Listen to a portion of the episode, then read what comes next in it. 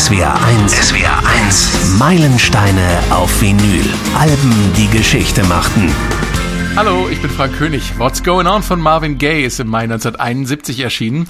Noch so ein Meilenstein-Album aus dem Jahr 71. Das war musikalisch einfach ein guter Jahrgang damals vor 50 Jahren. Wir kommen gleich noch drauf. What's Going On ist dann auch nicht nur irgendein Motown Soul-Album, sondern ein Zeitdokument von größter Strahlkraft. Soul wird politisch kritisch, eine Bestandsaufnahme des amerikanischen Traums aus schwarzer Sicht und nicht mehr und nicht weniger als die Neuerfindung des Soul ist Marvin Gaye damals gelungen. Das Album ist auch eines dieser 71er Werke, das überall ganz vorne in den besten Listen zu finden ist. Und es hat auch einen Eintrag in der Grammy Hall of Fame. Dort listet die amerikanische Recording Academy Lieder und Musikalben von dauerhafter oder historischer Bedeutung. Und so klingt What's Going On. Oh, what's going on? What's going on?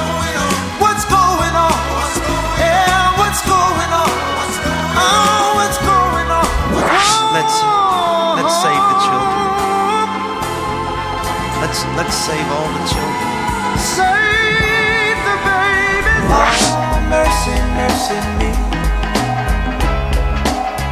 All things ain't what they used to be now. now. Where did all the blue skies go? Oh, maybe wanna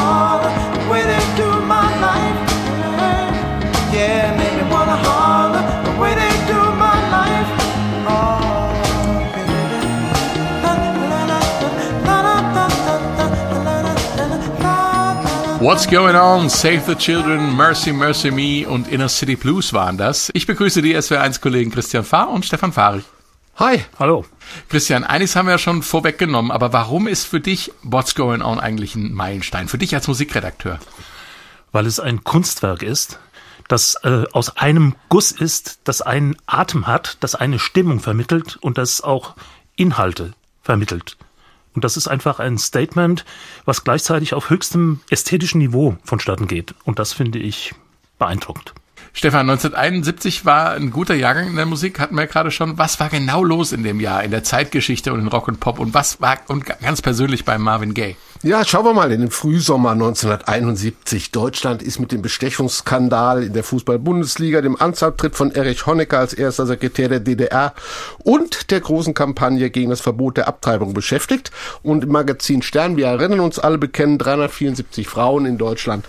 Ich habe abgetrieben. In Vietnam tobt der Krieg immer heftiger, die Friedens- und Bürgerrechtsbewegung in den USA wächst massiv und musikalisch sind die Stones mit Brown Sugar Ende Mai zwei Wochen lang auf Platz 1 der Billboard Charts, gefolgt von Carol King und Marvin Gaye.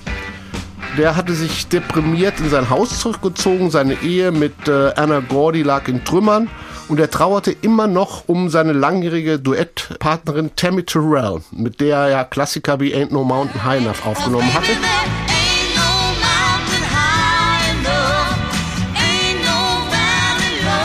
Sie war auf der Bühne in seinen Armen zusammengebrochen, Diagnose Krebs. Im März 1970 stirbt sie im Alter von nur 24 Jahren an einem Gehirntumor. Marvin nimmt harte Drogen und blickt zurück auf die Zeit mit den Worten, um mich herum explodierte die Welt. Wie um Himmels Willen sollte ich da weiter Liebeslieder schreiben.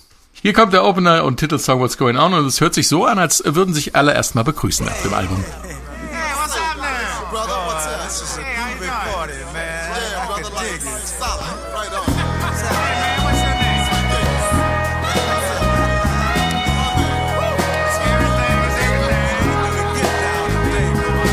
Mother, mother, there's too many of you crying. Brother, brother, brother, there's far too many of you dying. So geht's los. Marvin Gaye, what's going on? Brother, brother, there's far too many of you dying. Auf wen oder was bezieht sich das, Christian? Also vordergründig auf jeden Fall auf die Boys, die in Vietnam waren. Und sein eigener Bruder war das auch gewesen. Der war drei Jahre in Vietnam, hat äh, Briefe geschrieben, die Marvin als erschütternd empfunden hat. Und als er dann zurückkam, hat er auch so ein bisschen das Konzept des Albums äh, an seinem Bruder festgemacht. Was geht in einem vor, speziell in einem Schwarzen, Vietnam-Veteranen, der zurückkommt in sein Land und sieht, was ist hier los, die ganzen Probleme sieht, die, die Gewalt in den Straßen, die äh, Unterdrückung von Schwarzen, die Umweltverschmutzung und so weiter. Also einer, der nicht mehr klarkommt mit dem, äh, was da vonstatten geht und als einzige Hoffnung vielleicht noch äh, Gott ins Feld führt für sich selbst. Das ist ganz interessant, ist ja eigentlich so ein bisschen die schwarze Version von Born in the USA. Ja, ein bisschen früher und ein bisschen, äh, würde ich ja. mal sagen, ja, äh, spiritueller. Aber die Geschichte ist eigentlich die gleiche. Jemand kommt zurück und erkennt sein Land nicht mehr. Ja, und äh, deswegen ist das ja auch weniger ein Album, wo einzelne Songs zusammengeführt werden, sondern es ist ein Song, äh, der verschiedene Themen aufgreift. So könnte man es fast sagen. Mhm. Bevor wir jetzt zur Entstehungsgeschichte des Songs kommen, lass uns nochmal über äh, den Übergang von der Strophe in den Refrain hören. Das ist nämlich musikalisch ziemlich klasse gelungen, wie ich finde.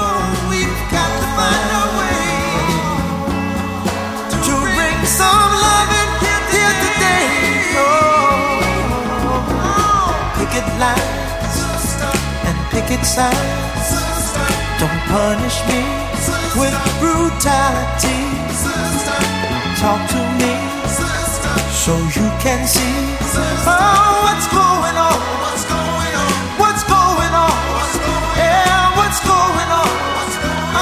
Die Congas machen einen kleinen Break, dann gibt's äh, Handclap oder Fingersnapping dabei und dann wird das Ganze so locker leicht. Aber der Text, der ist richtig heftig. Streikposten bestraft mich nicht mit Brutalität, sprecht mit mir, was geht hier ab? Ganz schön heftiger Widerspruch zwischen äh, Melodie und Text. Äh, da geht's nämlich richtig zur Sache. Ähm, und äh, dass die Nummer mit so viel Gesellschaftskritik zum Hit werden würde, darüber hat's echt äh, Zweifel gegeben, zumindest bei der Plattenfirma, Stefan. Ja, äh, man muss ein bisschen zurückgucken. Also Marvin Gaye war ja ein Hitlieferant für das berühmte berühmte Motown-Label. Er hatte allein in den letzten zehn Jahren zehn Alben rausgebracht, diverse äh, Top-Ten-Hits. Und ähm, dann ähm, kam ein, ein äh, Kollege zu ihm, der Four-Top-Sänger äh, äh, äh, Ronaldo Benson und äh, erzählte ihm von einer Geschichte, die er erlebt hatte. Und zwar war er in ähm, San Francisco unterwegs und hatte aus dem Tourbus eine Szene beobachtet, wo Polizisten äh, auf Demonstranten einschlugen und sie auch beschossen hatten. Und er konnte es nicht begreifen und ähm, stellte für sich die Frage, was geht hier ab? Also what's Going On. Und die Geschichte ähm, wollte er zu einem Song machen, hat das mit seinen eigenen Kollegen besprochen, den Four Tops. Die haben gesagt, nee, ah, kommt, da wollen wir nicht dran. Dann hat er es tatsächlich auch Joan Bass mal vorgeschlagen, ob die es singen wollte. Die wollte es auch nicht. Und Marvin Gaye, als er von dieser Geschichte hörte, war total begeistert. Er hat gesagt, ja, ja, ja, ja, das würde ich unbedingt machen, weil Marvin war zu der Zeit, ich habe es vorhin schon erwähnt, relativ frustriert, deprimiert. Er war mit seinem Leben nicht mehr zufrieden. Er war nicht mehr zufrieden, der Hitlieferant zu sein, der im Anzug und mit Krawatte sang, sondern er wollte sich befreien. Und da schien es für ihn das richtige mhm. Thema zu sein. Nur sein Labelchef, äh, Mr. Gordy, der Mann äh, hinter Motown, hinter der Hitfabrik Motown in Detroit, mhm. in der Stadt, in der normalerweise in Fabriken Autos gebaut werden. Aber er hat seine Hits genauso gebaut. Einzelteil für Einzelteil. Der wollte natürlich, als äh, Marvin Gaye äh, in seinem Urlaub anrief und ihm von der Geschichte erzählte, sagt, sag mal, geht's noch? Das machen wir nicht. Also das, das ist, du kannst du nicht machen. Punkt eins, es zerstört deine Karriere, es zerstört dein Image. Und zweitens ist es für unser Label überhaupt nichts. Und daraufhin hat Marvin Gaye die Nase voll gehabt, hat gesagt, nee, nee, nee, Barry, dann mache ich gar nichts mehr für dich. Und das war Barry Gordy dann ein bisschen zu riskant, weil er einfach ein zu großer Hitlieferant war und hat zugestimmt, dass sie die Single aufnehmen. Und äh, ja, sie hat ihm nicht gefallen. Und auch hinterher das Album fand er eigentlich die unmöglichste Musik, die er jemals gehört hat. Aber Marvin Gaye durfte es machen, er durfte es sogar unter seiner eigenen Aufsicht machen, er durfte es selbst machen, was war bei Motown ja eigentlich nicht die normale Praxis war. Da war alles aufgeteilt. Es gab den Songwriter, es gab den Arrangeur. Der Arrangeur durfte aber keine Songs produzieren. Dann gab es die Techniker, die es produzierten. Dann gab es die Band, die für die und und und es war also was Neues, was sich Marvin Gaye da erkämpft hat durch sein Nein gegenüber Barry Gordy. Und der war natürlich hinterher, und das hat er auch eingesehen, froh, als sich das Ding äh, so gut verkauft hat und so ein Riesenerfolg war. Aber es war ein Start mit Hindernissen. Einen kleinen Hinweis auf den Streit zwischen Marvin Gaye und äh, Barry Gordy äh, gibt es zum Schluss der Single-Version von What's Going On. Ähm, da passiert nämlich Folgendes.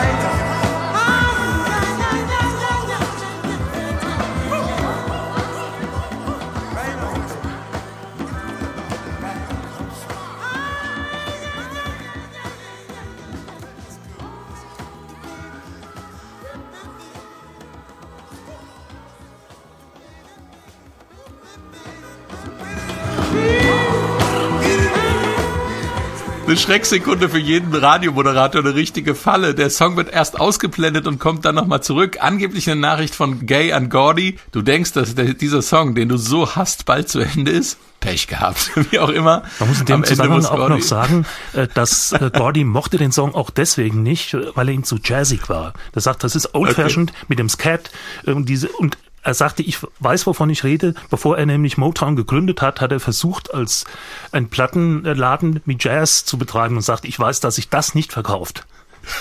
Ja gut, da war, hat er natürlich mit Marvin Gaye einen Sänger im Haus gehabt, der ja immer auch so, ich sag mal, der Black Sinatra sein wollte, der ja auch sehr früh schon vom Jazz beeinflusst war, das aber nie ausleben konnte. Sich selbst als Jazzer gesehen hat. Sich auch, auch als Jazzer gesehen hat. Ja. Und das war natürlich, er wollte ihn einfach nicht von der Kette lassen. Das war sein Pferdchen. Mein Motown müssen wir nicht drüber reden. Das war eine, wirklich eine Hitfabrik, sehr streng organisiert aber trotzdem eine Familie an Musikern und dann kommt natürlich so ein Barry Gordy, das ist Despot dieses Labels und dann sagt er, nee, nee, das machst du nicht. Aber Marvin hat sich durchgesetzt, zum Glück. Ähm, Marvin Gaye war aber auch nicht alleine. Äh, wer war da noch mit, musikalisch mit an Bord, Stefan? Ja, das war bei dem Album was ganz Besonderes. Also normalerweise gibt's ja äh, in dieser Hitfabrik, über die wir geredet haben, auch eine eigene Band. Das war die Idee von Barry Gordy, die gesagt hat, komm, das machen wir alles in einem Haus. Äh, und da gab's die sogenannte legendäre Band, die Funk Brothers. Das war eine Combo, die dann mhm. über die Jahre immer wechselte, hatte eine feste Besetzung. Die haben, waren für nichts anderes da, als die Songs einzuspielen. Also die sind eigentlich die äh, äh, beste Chartband aller Zeiten, denn die sind auf allen Riesenhits zu hören.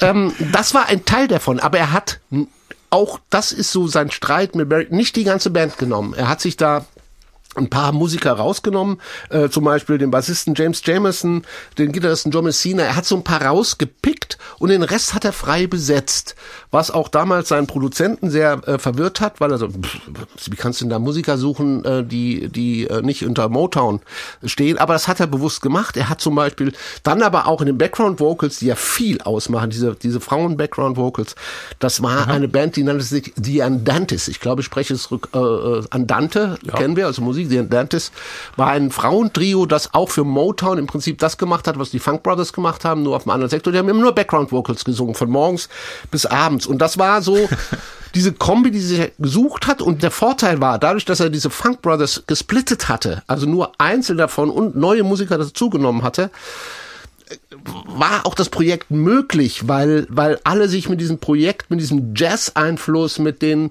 äh, Doo-Wop-Einflüssen, alles auch arrangieren konnten und gesagt mhm. haben, ja, wir sind bereit, das Projekt zu machen, weil ähm, der damalige Arrangeur und der mit ihm gearbeitet, der David Vanderpit, der hat auch deutlich gesagt, er hätte nie geglaubt, dass irgendein Musiker aus dem Hause Motown bereit ist, dieses Album aufzunehmen. Insofern war das ein schöner Kunstgriff von Marvin, das Ganze zu mixen und brauchen wir nicht drüber zu reden. Musikalisch ist dieses Album, was da abläuft, unglaublich.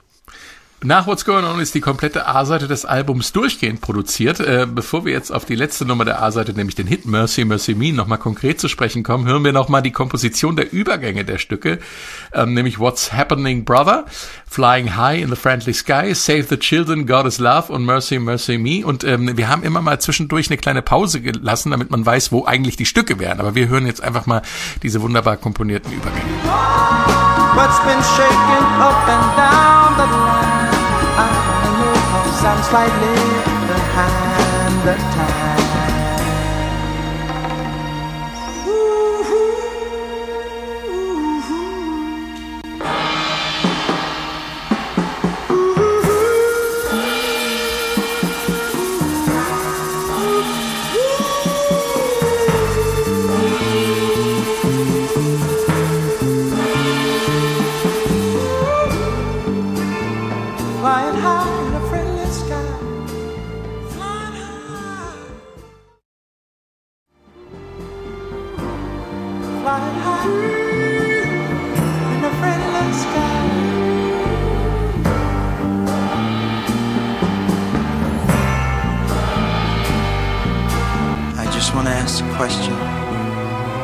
who really cares to save a world in despair? Who really cares?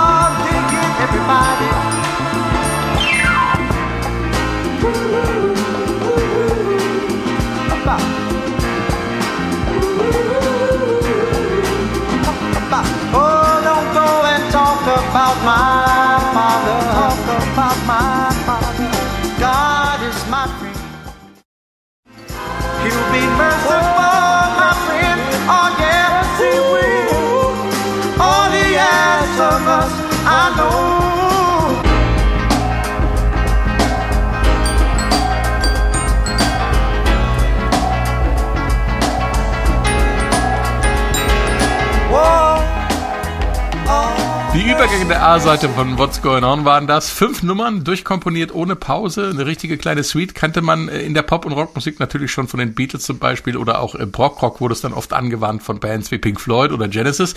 Und immer wenn Künstler oder eine Band sowas machen, dann passiert das natürlich nicht zufällig, Christian. Im Zeitalter von Streaming ist sowas natürlich nicht karrierefördernd, aber auf dem Album ein Stilmittel zum Beispiel für bessere Durchhörbarkeit. Aber es kann natürlich auch inhaltlich eine Botschaft sein. Äh, Das, da gehört was zusammen einfach. Ne? Also in dem Fall ist es auf jeden Fall so. Ich meine, und deswegen ist es schade, wenn man dieses Album heutzutage beispielsweise auf CD hört, da wird immer unterbrochen. Man kann das gar nicht äh, simulieren letzten Endes, wie das, wie das zusammenhängend klingt. Aber es ist natürlich, äh, es baut eine Stimmung auf, die einem zum Zuhören zwingt geradezu. Man kann nicht skippen äh, oder jedenfalls nur mit Mühe und ähm, man braucht es aber auch nicht, weil die Übergänge so perfekt gestaltet sind, dass man das Gefühl hat, es ist ein einziger Song, der durchläuft und sich halt verändert etwas, äh, je nach welchen inhaltlichen ja, Schwerpunkt im Text gesetzt wird. Ich meine, da haben wir einmal, haben wir da die, die äh, Flying High, da geht es um, um Drogen. Bei Save the Children geht es darum, dass man äh, die Kinder sich um die Kinder kümmern muss, sowohl dass die bildungsmäßig als auch versorgungsmäßig ähm, überleben können. God is Love ist klar, das ist sein persönliches Hilfsmittel, um überhaupt damit klarzukommen. Mercy, Mercy Me, dann geht's um Umweltprobleme. Und äh, What's Happening Brother, da geht's um den äh, Vietnam-Veteran, der eben sich beschwert, äh, dass er zurückkommt und wird behandelt wie, wie das der letzte Dreck. Und ähm, also ganz verschiedene Themen, Schwerpunkte, alles sozialkritisch, aber zusammengehalten durch diesen musikalischen Flow, der nicht unterbrochen wird. Und das ist äh, genial. der aber schon fast klassisch aufbearbeitet ist. Also du hast hier eine ganz starke Motivik, die vorkommt. Du hast eine äh, ganz klare äh, harmonische Beziehung, die vorkommen. Es sind fast schon Teile drin, die wir aus der klassischen Musik kennen, also die wir auch aus der Popmusik kennen. So Sachen wie Reprise, dass Dinge wiederkommen. Wenn wir, wenn wir äh, das gehört haben, wir haben zum Beispiel bei Save the Children gerade den Übergang noch gehört zu, zu God is Love. Und da klingt dieses Save the Children ja ganz anders, als, als wir es vorhin im Übergang gehört haben da haben wir schon wieder dieses What's Going On. Wir haben dieses What's Going On Motiv mit den Congas, mit dem Gita- mit der etwas funky funky Gitarre. Wir haben dann andere Motiviken. Sag mal, Mercy Mercy Me, da kommen diese Background Vocals, diese sehr Doo-Wop-lastigen, fast sirenenhaftigen Background Vocals, die er auch immer wieder verwendet. Die kommen auch immer wieder als Motive vor und bringen den Song, was Christian richtig gesagt hat, die die diese einzelnen Teile, die textlich und inhaltlich different sind, auch wieder immer der Musik zusammen. Und das ist großartig. Wobei man auch sagen muss, äh, das Album an solches lebt nicht unbedingt von der Melodik, sondern es lebt eigentlich vom Sound. Also es ist, es sind, äh, das ist nicht leicht nachsingbar. Da sind keine besonders griffigen Hooklines drin, wie im Motown vorher ja üblich war, äh, sondern es ist, äh, es wird auf eine transzendente Art umgesetzt. Also eher wie ein spätromantisches Orchesterwerk oder oder ein impressionistisches und nicht wie äh, mit Vierertakten, die man abzählen kann und jetzt weiß man jetzt hier ist Strophe und hier ist Refrain. Das geht also auf eine auf einer anderen Ebene ab. Das passiert auch unheimlich viel, was die Instrumente angeht. Also das kriegt man, also wenn man sich nochmal am Stück in Ruhe anhört, was da, wo, wo Streicherflächen aufgebaut werden, wann die Bläser reinkommen, wie die Kongas aufhören. Wir haben ja den Übergang gehört zu The Sky is High, wo dann plötzlich die, dieser Groove, dieser treibende Groove, den wir kennen, plötzlich fast so ein marschartiges Drum äh, Ding übergeht. Äh, das ist schon höchste Komposition Arrangeurskunst, die übrigens auch wieder dieser David Van de Pitt arrangiert hat, den er ja auch in den Liner Notes vom Album eigentlich ein bisschen beschimpft, weil er sich sehr geärgert hat, dass er so hoch gelobt wird, weil Marvin Gaye nicht in der Lage war. Er hat gar keine Noten lesen können und keine Noten schreiben. Und er ist zu diesem David, und David Van de Pitt als, als Chefarrangeur von Motown hat zu ihm gesagt, das mache ich für dich. Und hat ja die ganzen Arrangements übernommen, die ganzen Bläser, die, er spielt immer in das Detroit Symphony Orchester, wenn ich mich äh, Ja. recht erinnere, dass die Jungs, die muss ein paar Noten vorlegen, damit sie das spielen, was sie wollen. Und so hatten sie das ganze Konstrukt vorher und konnten es im Studio dann einspielen. Und er hat dann dafür gesorgt, diese Übergänge entsprechend auch zu arrangieren. Aber immer nur auf das gehört, was Marvin ihm gesagt hat, weil Marvin hat ihm das beschrieben. Er hat gesagt, hier, was muss ich tun, damit sich das so und so anhört und dass sich das so anhört. Also so ist dieses Album entstanden. Sehr spannende ähm, Kompositions- und Arrangeursgeschichte eines Albums, finde ich. Und zumal Marvin selbst ja auch äh, Klavier gespielt hat auf diesem Album. Ja. Bei allen Songs. Das heißt, äh, er konnte ihm schon vormachen in etwa, wohin die Reise gehen soll. Wie das jetzt im Einzelnen vom Arrangement her umzusetzen ist, das konnte er nicht, klar. Aber ähm, die musikalische Struktur, die ihm vorschwebte, konnte er schon darstellen. Absolut. Aber mhm. wenn du die Background Vocals hast und all dieses, diese, wirklich diese sphärischen und flächigen Klänge, die konnte er nur beschreiben. Und die wurden dann perfekt Oder vorsingen. Oder vorsingen, ja. ja. Nach dem fünften Scotch. Die, zweiten, die zweite Hitsingle von What's Going On war die letzte Nummer auf der A-Seite. Den Übergang haben wir schon gehört. Hier kommt Mercy, Mercy Me. Whoa. Oh, mercy, mercy me. All things ain't what they used to be now. now. Where did all the blue skies go? Poison is the wind that blows from the north and south and east. Whoa, mercy, mercy me. All things ain't what they used to be now. Oil wasted on the oceans and upon our seas, fish full of mercury. Mercy, Mercy Me, uh, The Ecology, locker flockig kommt die Melodie und der Groove daher, aber der Text hat's in sich könnte man sich schon beim Titel des Songs denken. Da steht nämlich hinter Mercy, Mercy Me in Klammern äh, The Ecology, also die Ökologie. Da ist von Fischen voller Quecksilber die Rede, von Luftverschmutzung und von radioaktiver Strahlung, Stefan. Und blauen Himmel, den wir nicht mehr sehen. Ja, ähm, ich finde diesen Song einmalig, weil er es schafft, einen, einen Inhalt, der heute noch so eine Gültigkeit hat, äh, in ein solches Gewand, in ein so souliges Gewand zu packen. Und ähm, auch das war natürlich, Christian hat es vorhin gesagt, für ihn ein erschütterndes äh, Momentum der damaligen Zeit, was er für sich festgestellt hat, diese Umweltverschmutzung. Und wir müssen sagen, den Protestsong, den schwarzen Protestsong selber gab es ja auch schon. Er war nicht der erste. James ja. Brown, Say It Loud, I'm Black and Proud, äh, Edwin Starr, War, äh, selbst so äh, Sam Cooke, A Change is Gonna Come. Das alles gab es schon. Aber er hat mit diesem Werk ja einen, einen, einen Protest dargestellt, der bis ins heutige Jahr 2021 Fortbestand hat. Die anderen waren sehr zeitlich begrenzt, was die, auch das Protestsubjekt anging. Und insofern mhm. ähm, ist das einfach auch beispielhaft, wie, wie er auf der, es ist auch wieder so eine, er hat wieder denselben Sound wie am Anfang, What's Going On, er, das ist ja das Ende der Seite A, das heißt, er nimmt da nochmal den Sound auf, er hat die Akustikgitarre, Akustikgitarre hatte er auch dabei, das wusste ich nicht, also ein schwarzer Song mit Akustikgitarre, war in der damaligen Zeit, Christian, korrigiere mich, selten, oder? Ja, das war eher die Folkies. Also ich war eher die Folkies, im, genau. Im, Im, Blues gab's das auch, aber ja. der Blues war damals eben auch elektrifiziert. Ja, aber das waren eher die Folkies und die, es ist schwer zu hören, aber ähm, ich hatte zum Glück mal die Möglichkeit, die Multitrack zu hören von What's Going On und da hörst du deutlich, dass da eine Akustikgitarre dabei ist. Aber das ist vielleicht hier ein bisschen spezial äh, rum Gerede. Und ja, es ist, es ist, es ist wirklich toll, mal gerade bei dem Album, das ja, wie Christian sagt, diesen besonderen Sound hatte, der so, so sphärisch, so sirenisch, so ähm, jazzy ist, so du kannst Auch es gar nicht, psychedelisch. Ja, du kannst es gar nicht richtig greifen. Und wenn du dann die Möglichkeit hast, mal äh, so ein Multitrack zu hören, also die Originalaufnahme, wo die einzelnen Instrumente zu hören sind, dann, dann weißt mhm. du, da, da, dann bist du geflasht, weil was da alles sich aufbaut und wie es arrangiert ist, da, musst du zehnmal den Song hören und das bei Mercy Mercy ähm, äh, mir auch der Fall. Ein sehr schönes Detail finde ich ja ähm, äh, dieser Schlag, der sich durchzieht, ne, durch den ganzen Song. Ähm, äh, das ist ein Gummihammer auf einem Holzflock der mit sehr viel Hall bearbeitet wurde.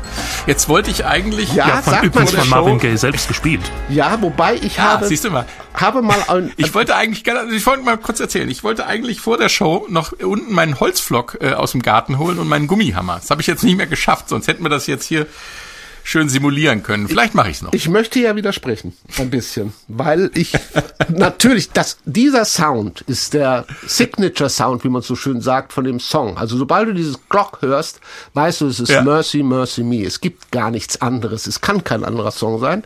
Hab allerdings mal so in Produzentenblogs und Foren mich rumgetrieben und es wird, es wird diskutiert. Also was du zum Beispiel hast bei allen Songs ist, auch bei What's Going On, dass die Kongas, die hohe Konga, klack, spielt meistens auf der 2. 1, 2, 3, 4, klack.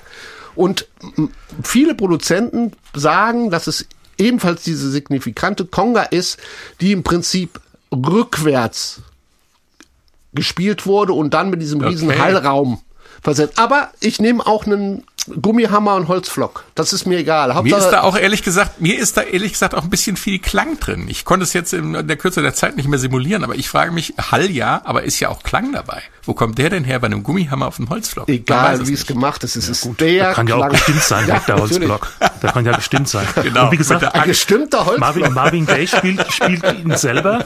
Und dazu muss man auch wissen, dass Marvin Gaye ursprünglich beim Motown nicht als Sänger angestellt war, sondern als Schlagzeuger. Als Holzpflock. Nee, bin ich richtig Drummer. Und wahrscheinlich wollte er sagen, ich, ich bin so gut auch als Schlagzeuger, dass ich das auch mit dem Gummihammer hinkriege. Absolut. Also, Was habe ich zu Beginn dir gesagt? Der Song klingt locker flockig, der Song klingt locker pflockig, wenn ich an dieser Stelle mich verbessere. Auch auf der B-Seite von What's Going On finden sich wieder zwei Stücke, die fließend ineinander übergehen. Ähm, äh, nee, Moment mal, stopp. Ähm, wir wollten, ich wollte eigentlich noch darauf zurückkommen, ähm, dass Mercy Mercy Me natürlich auch eine gewisse Strahlkraft hat. Ne? Ähm, Stefan, du hast von einer besonders schönen Version, Neuinterpretation erzählt, Ja, die, bin- die du sehr magst. Ich bin ein absoluter Fan von der ähm, Version von Robert Palmer, der beide Songs in eine Version zusammengegossen hat. Also What's Going On und Mercy Mercy Me. Das ist meine Lieblingsversion. Ich hatte zum auch das Glück, Robert Palmer noch live zu sehen, als dieses Album rauskam. Und ähm, er, das war auch ein Glanz live, als er diese zwei Nummern gespielt hat. Er bleibt relativ sehr am Original, finde ich, vom Groove her von allem. Aber entstaubt die ganze Sache und hat, glaube ich, keinen Holzflockspieler dabei auf der Aufnahme. Komm, dann hören wir noch mal rein. Ja, Oh, mercy, mercy me. Oh, things ain't what they used to be. No, no. Where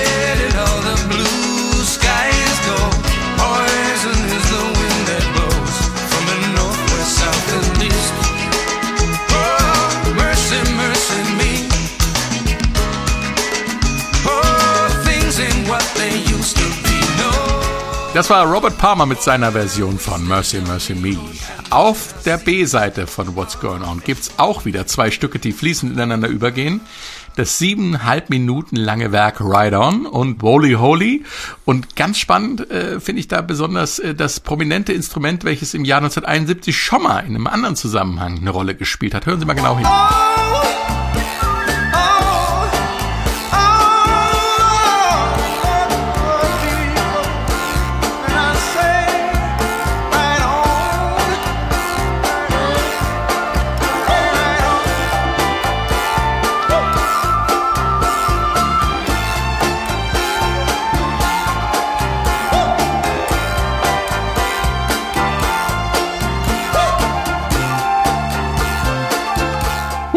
Querflöte in Ride On 1971 war ihr Jahr. Das Jahr der Querflöte. Schon auf Chef Totals Aqualung hatte sie ja schon bewiesen, dass sie im Rocken Platz hat. Jetzt auch hier im Soul. Ride On. Es geht im Song um äh, Vielfalt, menschliches Zusammenleben, Liebe und Frieden.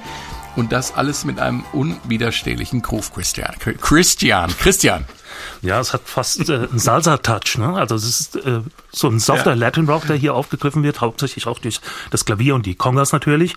Und die Flöte, das muss man auch sagen, hatte in der Zeit um 1970 im Jazz einen ganz unerwarteten Höhenflug. Die war lange Zeit, wurde Ah, ja. immer als Nebeninstrument gesehen. Äh, braucht man nicht, haben die Saxophonisten ab und zu mal gespielt, so um ein bisschen Farbe reinzukriegen. Und jetzt kamen äh, solche Leute wie, wie Herbie Mann und Hubert Laws, die äh, in der Zeit um 1970 genau in diesem Stil äh, über den modalen Jazz äh, die Flöte eingebracht haben.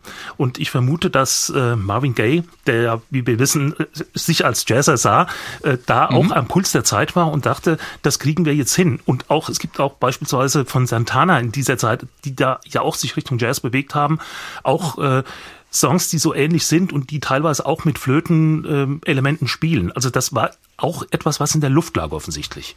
Also mich hat's, wie du wie du es gesagt hast, immer an Herbie Mann. Ich bin großer Herbie Mann Fan. Eine andere Ebene, es ist glaube ich Memphis, glaube ich Herbie Mann ist Ja, und das hört man auch, das ist bluesiger, irgendwie funkiger. Und ne? das hat mich da sehr dran erinnert. Ähm, Und vom, von Santana, ja, äh, man kann bei dieser Nummer auch ganz gelassen, nonstop, oh yeah, come over, ja, könnte man. ne, mitsingen. Ja, es ist ein Classic Latin Groove mit einer klassischen Fischgrätsche, die, glaube ich, im Original, wie heißt Guero, oder? Giro. Giro. Ja. So heißt sie. Das ist dieses Ratschegeräusch. Ich sage immer Fischgräte. Ja. Wir haben gesagt, kannst du Fischgräte spielen? Ja, ich hatte eine Band auch und die war fischförmig. Ja. Also das war auch dann noch Die Band oder die Gräte? die Ja. Gerät. Die Band auch. Das war Ähm, So. ja. Glitschig. Ähm, Right on, right on. Ja, genau. Wally Holly war das zum Schluss und dann das kurvige und eher weltliche Ride-On mit seiner Botschaft von Verständigung und Miteinander schließt sich jetzt ein Gebet an, Stefan. Ja, hatten wir auch schon auf Seite 1. God is Love ist auch eine Art Gebet gewesen, war auf Seite 1, finde ich, die Zusammenfassung oder das Gegenmodell zu dem, was er kritisiert hat. Die Erlösung zwischen Umweltverschmutzung, Kriegswirren und äh, Straßengewalt ist Gott. Und hier ähm, predigt er seine Art von Liebe, nämlich die Liebe, die aus Gott kommt. Er war streng religiös erzogen. Das ist, das, das ist der übliche Konflikt oder ein sehr häufiger Konflikt, Vater-Sohn-Konflikt. Sein Vater war Prediger in einer, ja, ich möchte fast Sekte, die so zwischen christlichem und äh, Judentum ähm, Glauben vermittelte. Er wurde in seiner Kindheit sehr streng religiös erzogen, Marvin Gaye. Er wurde geschlagen für die Sünden, die begangen hat. Er wurde äh, äh, psychisch sehr ähm, äh, hart äh, misshandelt. Und er wollte aber doch immer wieder sich mit seinem Vater versöhnen. Eine sehr skurrile Gestalt, der in Frauenkleidern rumlief, den die Leute nicht so richtig fassen konnten, der ja schlussendlich auch seinen eigenen Sohn April 1984 ähm, erschossen hat. Und diese Beziehung, er hat diese Religiosität mitgenommen. Er, was er abgeworfen hatte, war für ihn dieses Christentum, dieses Ich glaube an Jesus. Für ihn war, und das kommt aus dem Song auch raus, diese, diese Liebe aus dem Inneren heraus, die äh, für ihn die Wurzel Gottes ist. Diese Gottesliebe, die aus jedem Einzelnen kommt. Und das, glaube ich, war, ich meine, wir haben es auf dem ganzen Album drauf, die kommt immer wieder raus, diese Gottesliebe, dieses, äh, nur er kann uns im Prinzip retten oder dieses Gefühl kann uns retten und das muss aber aus jedem selbst herauskommen.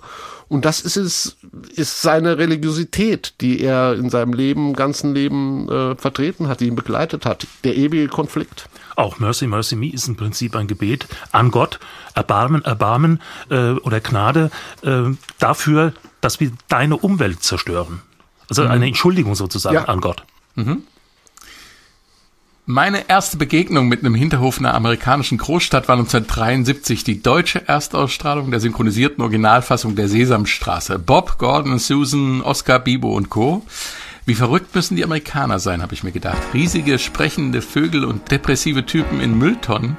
Ähm, die Kollegen vom Bayerischen Rundfunk wollten den Kindern sowas nicht zumuten. Kein amerikanisches Ghetto-Fernsehen für deutsche Kinder. Bei sowas äh, hörte dann die vielbeschworene deutsch-amerikanische Freundschaft auch mal auf. Ich fand es trotzdem cool und einfach witzig. Die Sesamstraße war seit 1969 in den USA der Versuch, Kinder aus bildungsfernen Schichten mit Mitteln des Fernsehens Bildung angedeihen zu lassen. Die Kinder sollten in der Umgebung abgeholt werden, die sie kannten. Das war auch dringend nötig, denn das Leben dort war alles andere als cool und witzig. Armut und Hoffnungslosigkeit waren und sind weit verbreitet, äh, womit wir wieder beim Album What's Going On wären. Der Inner City Blues hat diese Verhältnisse zum Thema.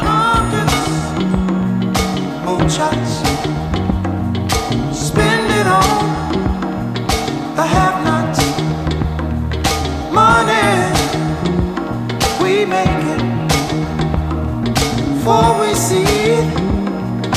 take it.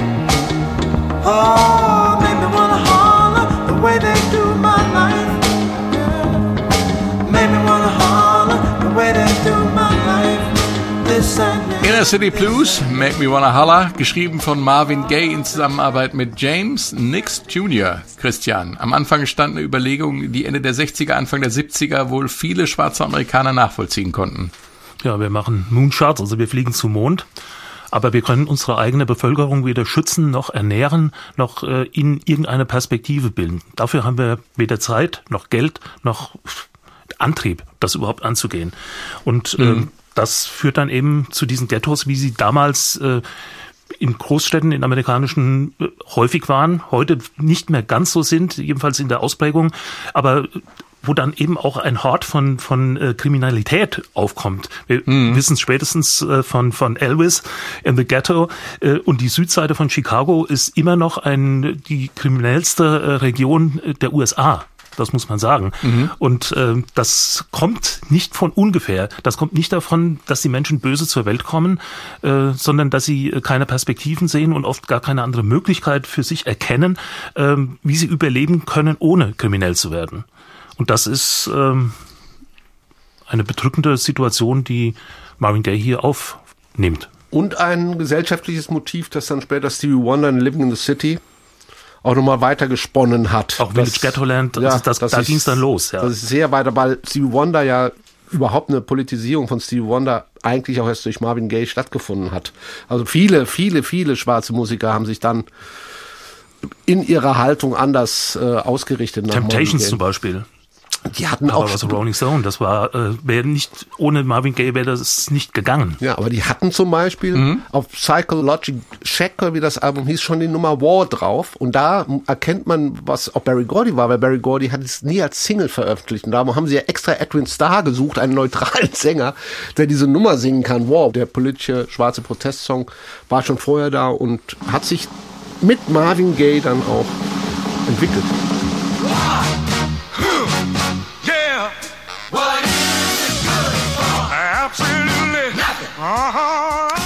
Ganz interessant ist ja, dass das Video die, ähm, 1994 erst rauskam zur Neuveröffentlichung des Albums What's Going On.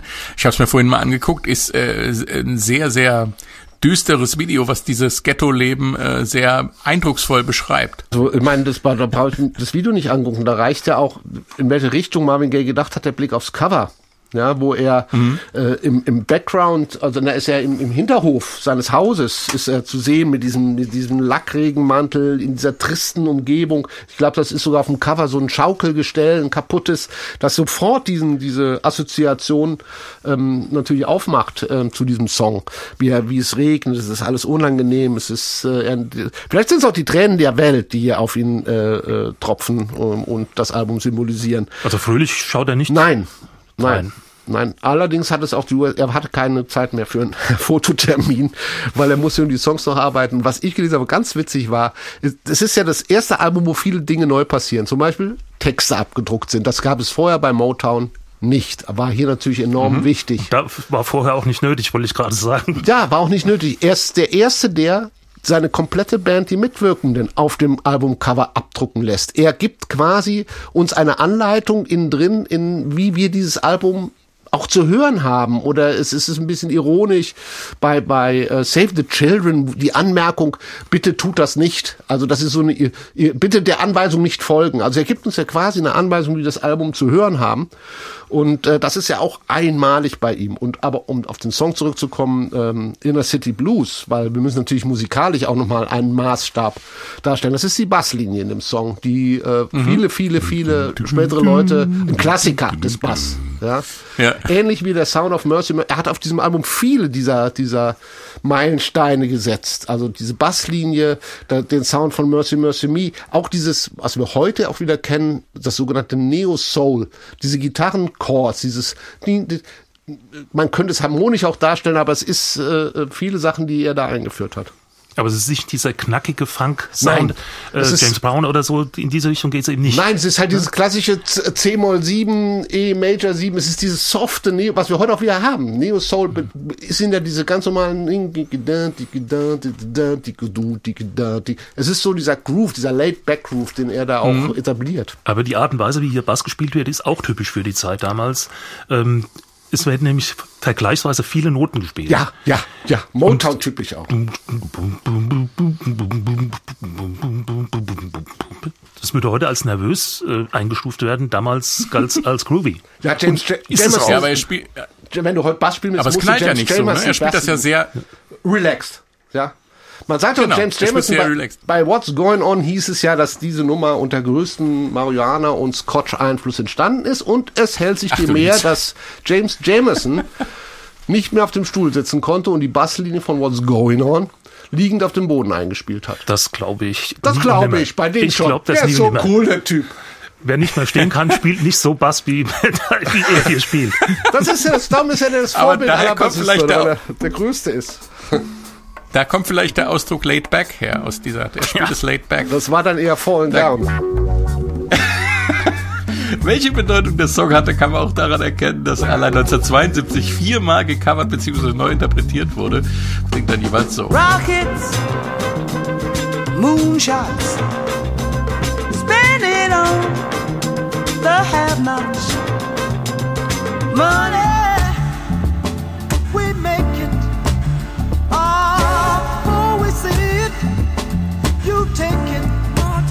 Oh,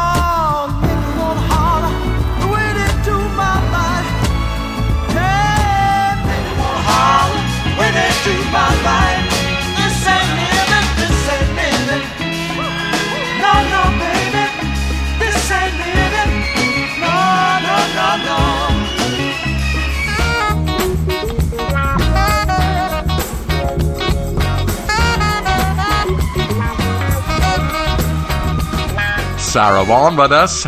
The Impressions, The Cheelites und Grover Washington Jr. mit seiner Instrumentalversion von Inner City Blues Make Me Wanna Holler. Alles Versionen aus dem Jahr 1972. Natürlich gibt's noch unzählige mehr. Ein Fun Fact zu Inner City Blues. Der wurde nämlich auch in der Sportdoku A City on Fire, The Story of the 68 Detroit Tigers verwendet. Die Tigers sind ein Baseballteam. Marvin Gaye war eher ein Detroiter Football-Team-Fan. Die Lions waren sein Team.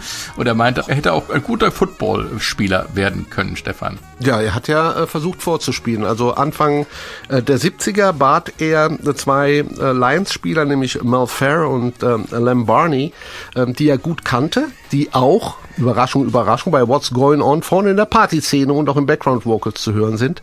Schau an. Die bat er, um, dass die ihm einen äh, Vorspieltermin, ähm, einen sogenannten Try-Out organisieren. Den hat er auch bekommen. Ähm, vielleicht, weil es Marvin Gaye war. Ich weiß es nicht. Aber er hat ihn bekommen, hat aber das äh, nicht geschafft, ins, ins, ins Team zu kommen. Hat vorher Fitnessstudio, hat sich hat fit gemacht. Man, man sieht das auch. Das ist auch gehört zu seiner Veränderung auch nach 71 hin von der, von seiner Persönlichkeit. Also er ist weg, wie gesagt, dieser Anzugträger und das hängt auch mit dem Football zusammen. Ähm, kam zum Probetraining, hat es nicht geschafft. Hat sich aber dann, wie ich es eben gesagt habe, revanchiert bei den beiden, die ihm das bewerkstelligt haben und hat sie ins Studio eingeladen, um an What's Going On mitzusingen und äh, dieses, ich glaube, die machen dann dieses Hey, a party going on, hey, what's your name? Um, come on, ba, ba, ba, da. Das sind die Jungs. Es war auch so gewesen, dass der Trainer, der Footballtrainer hat zu ihm gesagt, die Verletzungen, die du die, bei dieser Sportart zuziehst, beenden deine Gesangskarriere. Das war eine böse Drohung. Ja. Böse Drohung. Aber so hat er mal beim Football vorgespielt und die Football Cracks haben äh, mal eben bei der Musik vorgespielt. Das ist doch eine schöne Zusammenarbeit. Und bevor wir uns jetzt verabschieden, habe ich noch einen Nachtrag zum Meilenstein-Podcast Blue von Joni Mitchell. Äh, da ging es ja ganz zum Schluss um die Frage, warum nicht alle Gitarristen eine offene Stimmung spielen, wenn es so viel einfacher ist. Die Antwort war, weil man dann ziemlich viele entsprechend gestimmte Gitarren auf der Bühne braucht und außerdem passt eine offene Stimmung auch klanglich nicht immer wirklich gut. Keith Richards ist ein prominenter Gitarrist, der äh, ziemlich viel mit offenen Stimmungen spielt und unser Hörer Josef Jüppe aus Hannover schreibt mir dazu Stichwort Keith Richards. So viel oder wenig mir bekannt ist, verwendet er nicht viele verschiedene Open Tunings, sondern er verwendet gern das Open Tuning in G-Dur, aber das eben vielfach. Er hat sich von Fender unter anderem eine Telecaster mit fünf Seiten anfertigen lassen, weil man beim offenen G, so wie er es benutzt, nämlich für seine Riffs die tiefe Seite, in diesem Fall auf D-Dur heruntergestimmte E-Seite, nicht braucht. Mit der Stimmung kannst du viele Stones Riffs original nachspielen. Honky Tonk Woman, Brown Sugar, Start Me Up und so weiter. Danke, Josef. Interessanter Einblick ist das. Ähm, dann schmeiße ich jetzt die E-Seite von meiner Telecaster. Aber ich, ich glaube eher nicht. Äh, ich danke auf jeden Fall schon mal fürs Zuhören und danke auch an Christian Fahr und Stefan Fahrich. Gerne. Und ich lese gerade noch den Schluss von den Liner Notes vor. Find God, love the Lord, be thankful, feel peace. Thanks for life and the loved ones. Thank you, Jesus. Love, Marvin Gaye. Jetzt fange ich an zu weinen. Das hättest du nicht machen dürfen. Ich bin Fra ich bin Frank König. Machen Sie es wie Josef Hüppe. Schreiben Sie mir, wenn Sie was Interessantes zu erzählen haben. Vielleicht haben Sie auch einen eigenen Meilenstein-Vorschlag. Geht alles an meilensteine.swr.de. Und tschüss.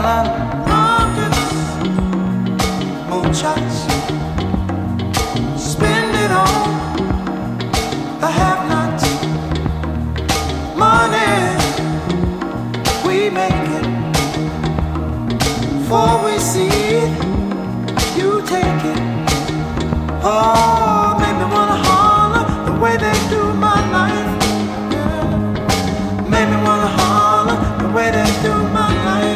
Eine Woche, ein Album, ein Stück Geschichte. Die S41 Meilensteine.